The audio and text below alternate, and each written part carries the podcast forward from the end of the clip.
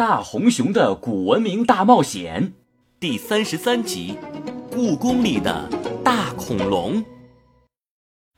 迪迦、千岁和花泽走进了传送门，仿佛来到了一个全新的世界。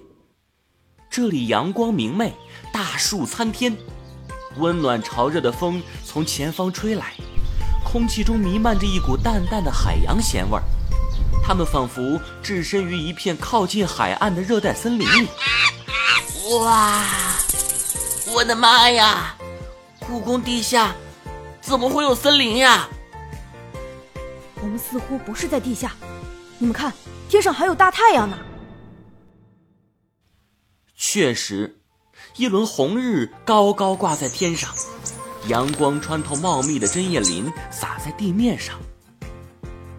千岁用平板电脑想要查询这里的地理位置。奇怪，这里根本就没有网络信号。我的手机也没信号。啊哈，我们会不会来到了亚马孙热带雨林啊？别胡说了，迪迦，亚马孙雨林在南美洲，我们在中国北京，怎么可能瞬间跑几万公里呀？你可别忘了，我们刚刚走进了传送门，哎。忽然，一阵巨大的翅膀扇动声自上空传来。迪迦抬头一看，只见一只大鸟正掠过树林上空。不过，那鸟却长着蜥蜴一样的脑袋，脑袋上还长着犄角。它展开的翅膀比一架飞机的机翼还要大。我的天，这是，这是什么怪鸟？啊。似乎不是怪鸟，应该是翼龙。翼龙，没错，这是生活在侏罗纪和白垩纪时代的翼龙。哇，难道这是恐龙时代？时空穿梭，更不可能吧？一切皆有可能。小茶，帮我查一下这里的地理环境和气候，并和白垩纪、侏罗纪时代进行对比。平板电脑上立刻浮现出人工智能小萌妹小茶的样子。遵命，主人。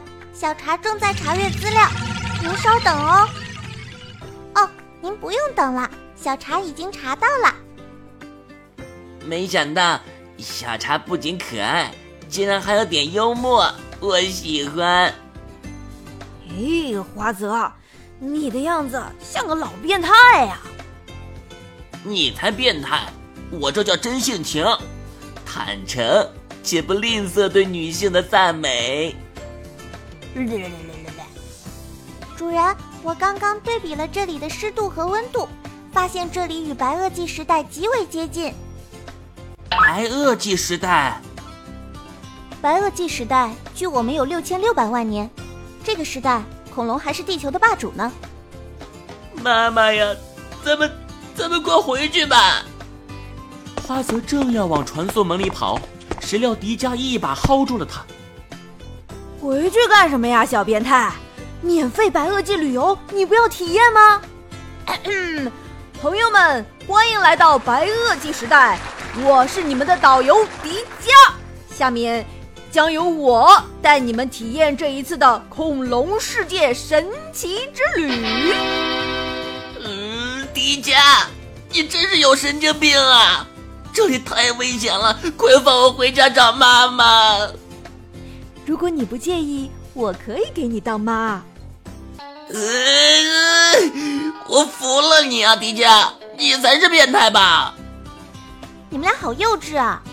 好了，既来之则安之，至少先转转嘛。再说了，也不一定是白垩纪呢。